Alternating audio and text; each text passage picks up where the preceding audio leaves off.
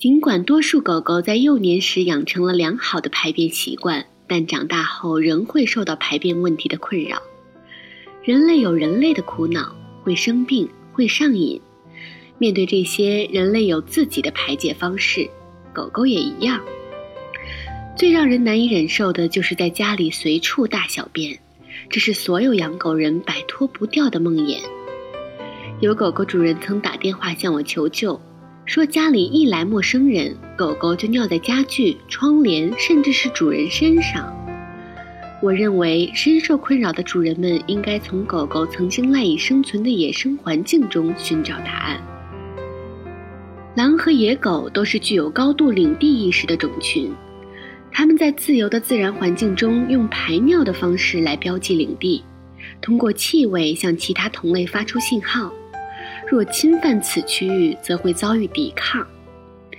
这一行动一般是由头领发起的。正是这个原因，它们也不会轻易进入其他种群的领地。于是，狗狗在进化时培养出了短时间憋尿的能力。这项能力使它们能在尽可能远的地方标记信号。在野外，这是最自然不过的行为。可到了人类的文明社会，当狗狗随意排便时，它的主人极有可能要崩溃了。但这类困扰不仅可以迅速消失，而且永不回来。第一个案例是考利。这是一对住在纽卡斯尔城的夫妇养的一只类似纽芬兰猎犬的串狗。狗狗向它的主人苏西和汤姆非常友善。最初，它只是在地毯上留下一片片湿乎乎的印记。后来情况越来越糟，开始爬到沙发上随意排便，情况变得无法收拾。夫妻俩只能给家具都附上胶皮。和许多给我打求救电话的主人一样，苏西和汤姆并不因此讨厌考利，他们只是想弄明白这是怎么回事，以更好的帮助考利。在电话中，夫妻俩只是提到了狗狗弄脏地毯的习惯。人们经常只看到最突出的问题，却没注意到这个问题与其他问题之间存在的关联。本案例就说明了这一点。通过与夫妻俩的沟通，我发现随意大小便不是考利情绪不佳的单一症状。比如，考利去花园也会表现得非常紧张，他天黑之后根本就不敢出门。由此，我判断这只狗狗压力过大。考利认为自己要承担某些责任，而承受了巨大的压力，而狗狗主人却未加留意。在这个案例中，幸好汤姆是个消防员，我就更容易解释清楚了。消防队和狗群的团队行为比较类似，这有助于汤姆和妻子迅速掌握此次工作的要领。正因为狗狗的群居性，所以他们必须对每一项工作全力投入，以保证种群的生存。其生存哲学即为“人人为我，我为人人”。这些都与消防队惊人的相似。危急时刻，团队成员会互帮互助度过难关，这在我们这个充满竞争和自私自利的社会中极难见到。当然，这也是一个等级严明的团队，从消防长官到新兵都要秉持同一理念，即互相依赖，为对方的生命负责。这个案例中的狗狗之所以会有这么大的压力，是因为它被要求完成其能力达不到的事情。我将其比作一个消防新手正处于试用期，在他上班的第一天却被指派管理全部消防工作。这对夫妻立刻理解了我的解释，很快就着手阿米奇关系模式的训练。当然，没有两个案子是完全相同的。除了应用常规训练体系外，一般还需要附加训练科目。狗狗主人要随机应变，利用多种训练组合来获得成功。在此案例中，除了建立阿米奇关系模式外，我还推荐这对夫妻应用讲卫生的狗狗技巧。这一技巧通常应用于小狗狗，但对考利也十分适用。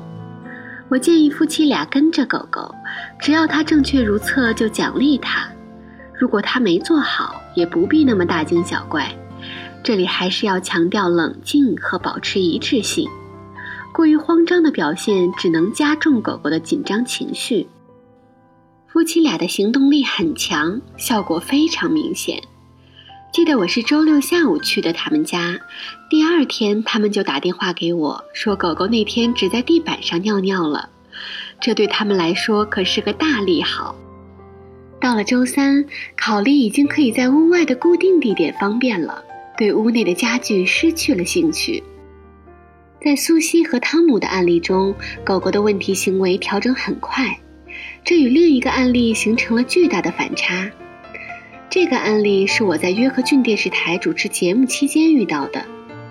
乔治亚是个年轻活泼、很招人喜欢的女士，她很宠爱自己的小狗，这是一只名叫德瑞克的白色卷毛狗。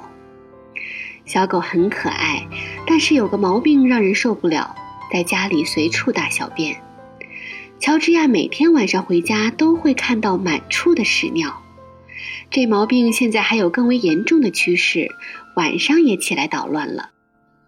这个问题让乔治亚还是挺挠头的。他客厅里铺的是棕黑色带波浪条纹的地毯，所以经常看不清狗狗的粪便。每天早晨，乔治亚小姐起床的第一件事就是趴在地上仔细查找狗狗的排泄物，脸都快贴到地毯上了。有时一晚上都得这么折腾。但即使乔治亚如此勤快，还是无法幸免。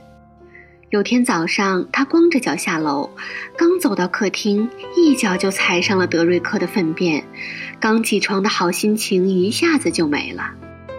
他向我描述，自己就像个每天戴着橡胶手套、到处撒漂白剂、不停清洗屋子的清洁工，这样的日子好像永远看不到头。乔治亚戏称自己的屋子是粪坑里的房屋，这可一点都不好玩。刚进乔治亚的屋子，第一眼看到的就是德瑞克跟在他后面到处跑。乔治亚只要一坐下，德瑞克就要他把自己抱到他的膝盖上。乔治亚的问题很典型，当他进门时，狗狗表现得很兴奋。显然，狗狗随处大小便的行为与它的分离焦虑是分不开的。我还得知，德瑞克整天就喜欢在门道处转悠，不停地在狗窝的入口做标记。和许多狗狗主人一样。乔治亚带着些许疑虑接受了我的训练方案。他之前对狗狗实在是太过在意了，现在要故意不去搭理狗狗，让他觉得很难忍受。我想这其中有一部分原因是他对自己上班时把德瑞克关在家里感到内疚，所以拼命地想讨好狗狗。不过很快，乔治亚就看到了成效，和前面一样。我进到乔治亚家后，向狗狗传递的所有信息都在表明我的头领地位。结果，德瑞克利用常规手段想吸引我关注的策略惨遭失败，转而开始自娱自乐，走进厨房和一个狗咬棒玩了起来。只那么几分钟，乔治亚就看到了转机。德瑞克以前可从没这么做过呢。我告诉他。德瑞克从我的行为中意识到我才是头领，于是就放弃了当保姆的企图。而乔治亚接下去要做的也是让德瑞克感受到同样的信息。我又向乔治亚讲解了一遍建立阿米奇关系模式的过程，着重强调了狗狗的如厕训练，这主要是用于训练幼犬，同时教给他一个有用的小窍门。用生物洗衣粉而不是杀菌剂来清洗狗狗胡乱排便后的地方，这是唯一能有效分解粪便中脂肪酶的方法。否则，狗狗分辨出气味，下次仍可能下意识地跑到这里胡作非为了。乔治亚对收拾德瑞克施虐后的满屋屎尿自然是受够了，可是和消防员汤姆夫妇不同，他很难坚持按我说的去做。两周后，我在电视演播室见到他和德瑞克时，德瑞克显得很不安，不停地环顾旁边的观众，而不是看着他的主人以寻求安慰。在化妆间，我还看到乔治亚戴着一副橡皮手套，这说明乔治亚的训练方法出现了问题，否则德瑞克会一直看着他，因为他会认为乔治亚是头领，他需要从头领那里得到启示。那天演播室还有另外一位主持人，我们一起讨论了这个问题。乔治亚承认德瑞克有了很大进步，他不再像以前那样围着他转，也不会在晚上随意大小便了。但德瑞克还是没有改掉白天四处排便的恶习。乔治亚坐在那儿，为自己作为德瑞克的妈妈却无法照看好他而自责不已。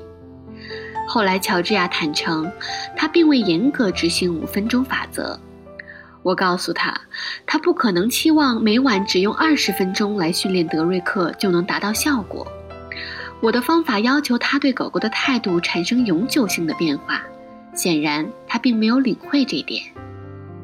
由于德瑞克并没有理解乔治亚传达的信息，我要求乔治亚将五分钟法则的时间延长至十五分钟。一部分是由于德瑞克强悍的性格，更多的是因为乔治亚过于软弱，无法在那么短的时间内建立头领地位。这种情形我已经遇到太多次了。狗狗主人往往很难克制住对狗狗的情感，从而使训练事倍功半。那些真心想改善与狗狗关系的主人们，最终总能克服训练中出现的任何困难。我很高兴，乔治亚也是如此。再见到乔治亚两周后，收到他一封信，信中说德瑞克像完全变成了另一只狗狗。他说，过去十四天内，他时刻谨记我告诉他的要领，保持冷静和一致性。这样的回报就是德瑞克终于能在正确的地方方便。乔治亚家的地板上再也没有出现过地雷了。看到这封信，我真是高兴。更令我开心的是随信附带的一张照片，这是一张德瑞克的快照，它的爪子上套着主人之前一直离不开的那副橡皮手套，而今屋子里再也不需要这副手套了，它现在成为德瑞克最有趣、最喜爱的玩具呢。